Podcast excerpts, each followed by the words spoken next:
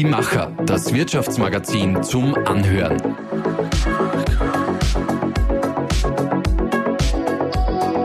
Und hier ist dein Host Daniela Ulrich. Generation X, Y, Z und Babyboomer.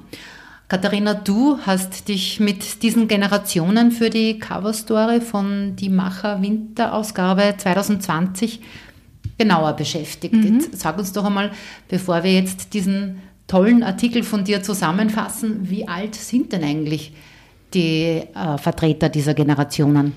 Ja, ähm, momentan arbeiten genau vier unterschiedliche Arbeitsgruppen am Arbeitsmarkt und äh, wie du schon gesagt hast, das sind von der Generation Z, von der jüngsten Generation, die so um die 20 Jahre alt ist, bis zu den Babyboomern, die zwischen 56 und 71 Jahre alt sind, sind dann noch die Generation X und die Generation Y.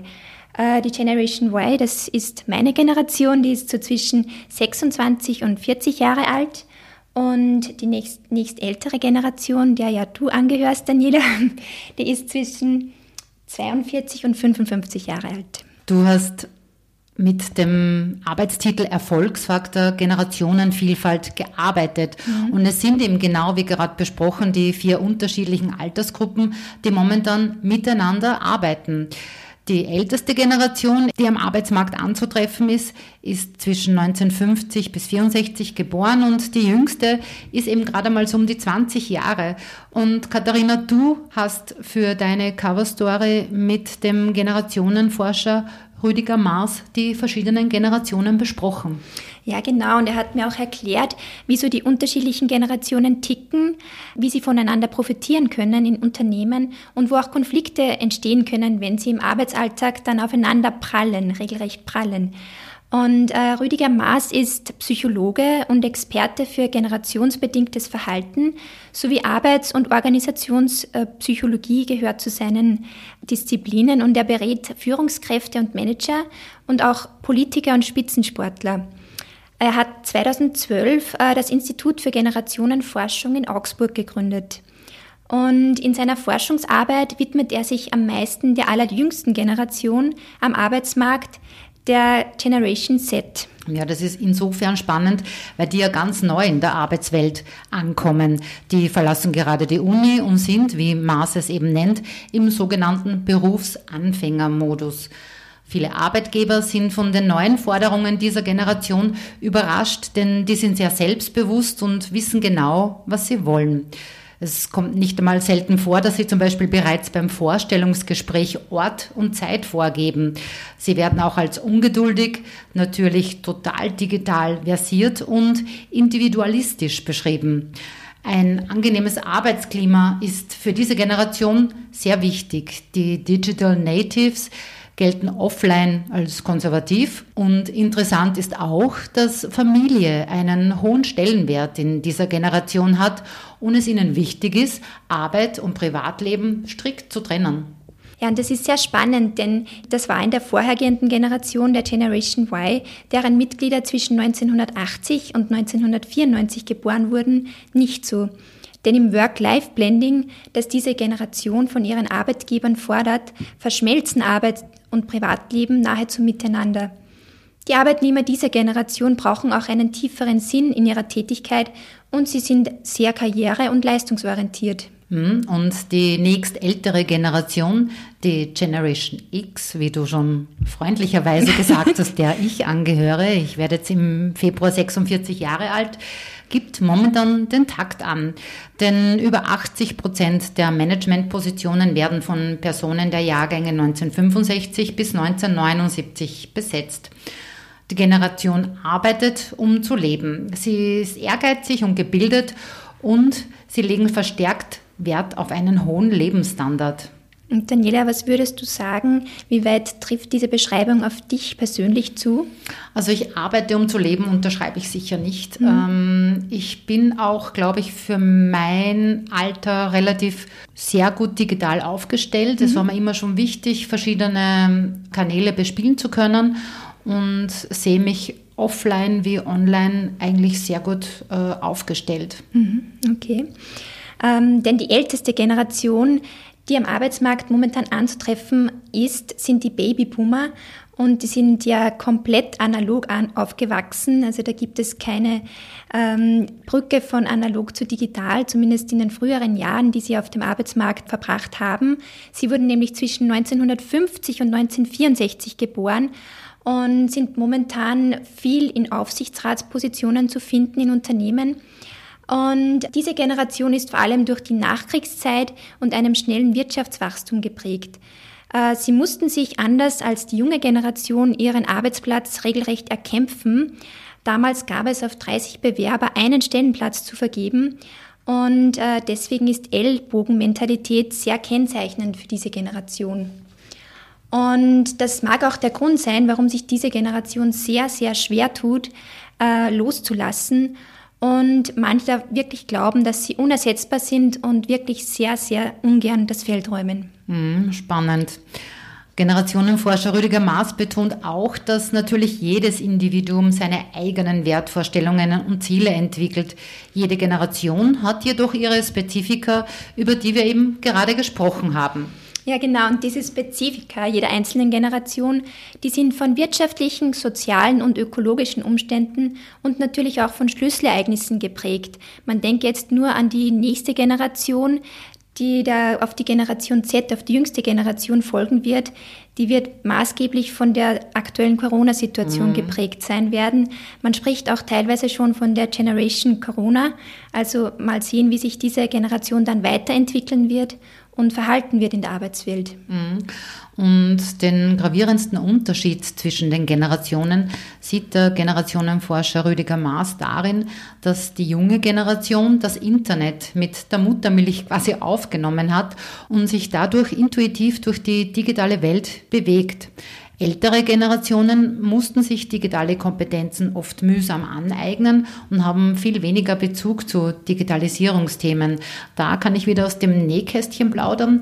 Da mhm. sehe ich schon auch, dass bekannte Freunde ähm, oft noch einen fremden Zugang haben. Wobei ich sagen muss, ich war ja quasi bei den Kinderschuhen des Internet dabei, bin Facebook-User der ersten Stunde und habe da die Entwicklung mitverfolgen können. Mhm. Spannend und hat mich auch immer interessiert, aber das war sicher immer Randthema und nicht so präsent, wie es heutzutage für die mhm. Jugendlichen ist. Mhm.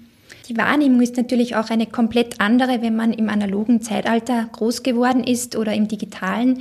Äh, Maas erklärt zum Beispiel, dass ältere Personen, also wir sprechen hier von Generation X. Also, also eigentlich von, von, der Generation X, muss ja. ich ja dann sagen. eigentlich, äh, die ja so zwischen 42 und 55 Jahre alt ist. Und den Babyboomern, die so an die 60 bis 70 Jahre alt sind. Äh, ja, die Älteren haben einen ganz anderen Bezug zum Thema Zeit und sie haben auch ein ganz anderes Zeitgefühl als Junge. Äh, sie legen mehr Wert auf Pünktlichkeit und sie sind geduldiger, während bei jungen Leuten alles kurzfristiger sein muss und schneller vorangehen muss. Und ja, Sprache ist auch immer ein Thema, die sich mit jeder Generation dann wandelt. Und wenn man bedenkt, der Sprachduktus und der Habitus der Älteren ist ein völlig anderer als der der jüngeren Generation. Und hier kommt es natürlich zu Missverständnissen zwischen den Generationen.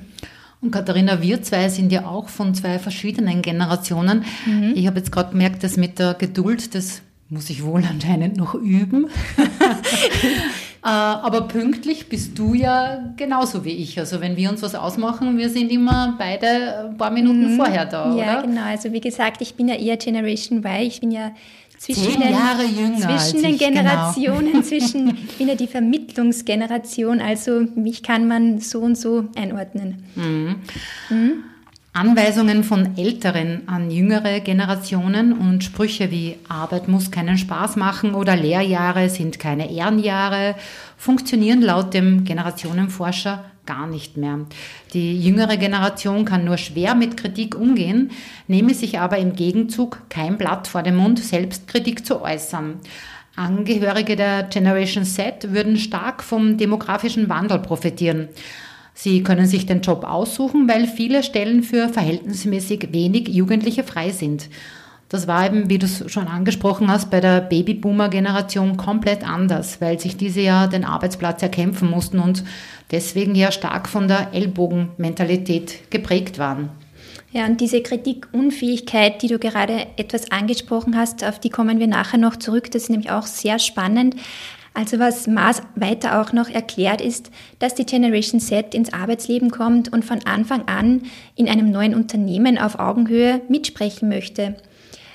Mit dem tun sich ältere Generationen oftmals sehr schwer, denn das war bei ihnen damals noch nicht so, als sie ins Arbeitsleben hineintraten.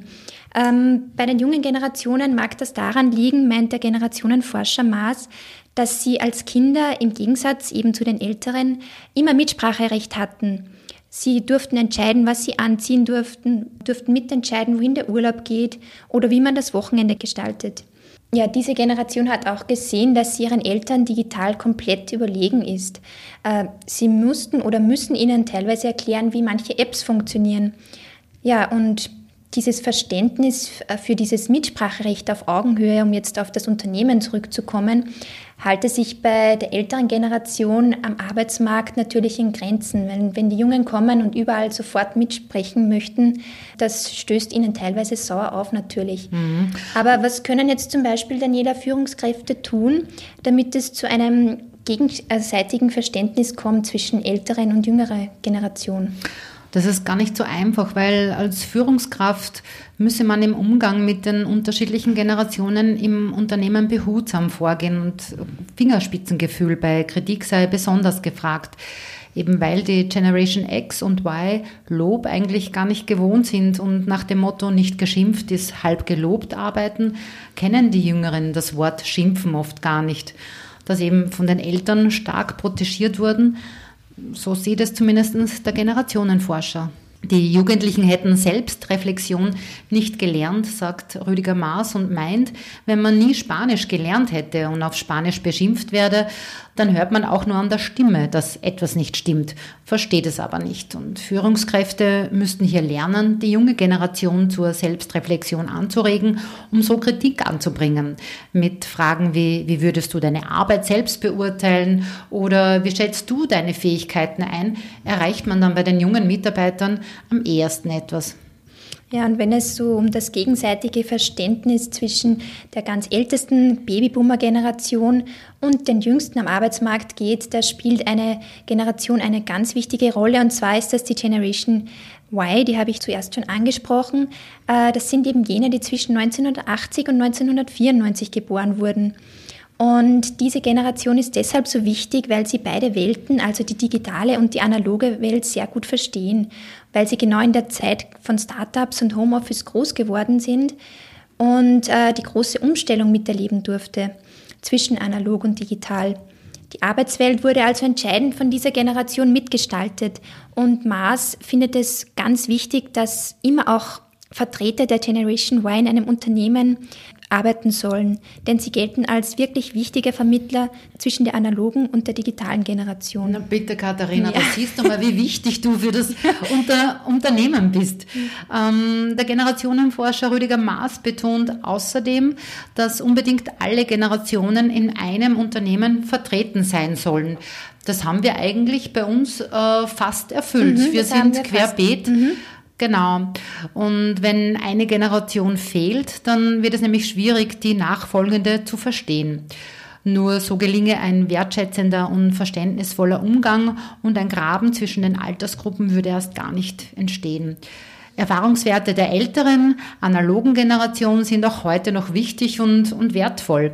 Und gleichermaßen muss man auf die Anforderungen der Digital Natives an die Arbeitswelt eingehen und für beide Seiten Geduld und Wertschätzung aufbringen. Mhm.